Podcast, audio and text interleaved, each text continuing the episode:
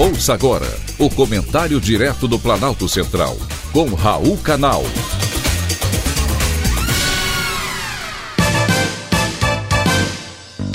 Queridos ouvintes e atentos escutantes, assunto de hoje: doentes fazem massacres. Há mais de duas décadas, os Estados Unidos têm sido palco regular de ataques a tiros em escolas.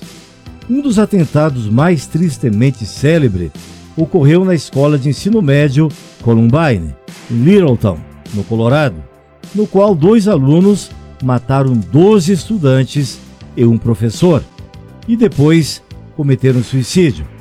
O mais recente, no último dia 24 de maio, deixou 21 mortos em Uvalde, no sul do Texas. E sempre que isso acontece, é recorrente o debate em relação ao comércio de armas. Metade dos 50 estados americanos não exige licença para o porte de armas, nem verificação de antecedentes criminais para a compra de uma pistola ou de um rifle, por exemplo.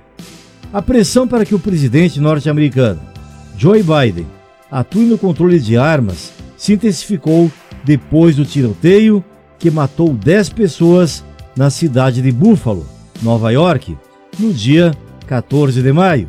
Todo mundo fala em controlar a venda e a permissão para o uso de armas. Todavia, ninguém fala sobre a necessidade de o Estado dar assistência à saúde mental de quem precisa. Todos os envolvidos nos atentados tinham problemas mentais. Sofreram bullying na escola, foram molestados, mas não tiveram o tratamento adequado. Nos Estados Unidos, não existe um sistema único de saúde, a exemplo do Brasil.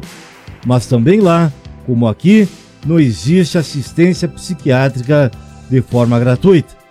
Os leitos hospitalares foram desativados no SUS durante o governo do PT e em seus lugares criados os CAPs, Centros de Atendimento Psiquiátrico para atender as pessoas com transtornos mentais ou doenças psiquiátricas.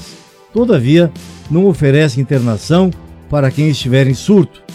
O problema dos atentados nos Estados Unidos e em qualquer outro lugar do mundo não é a facilidade com que as pessoas têm em adquirir uma arma, mas a dificuldade que elas têm de conseguir tratamento de saúde mental para evitar que os massacres aconteçam. Foi um privilégio ter conversado com você.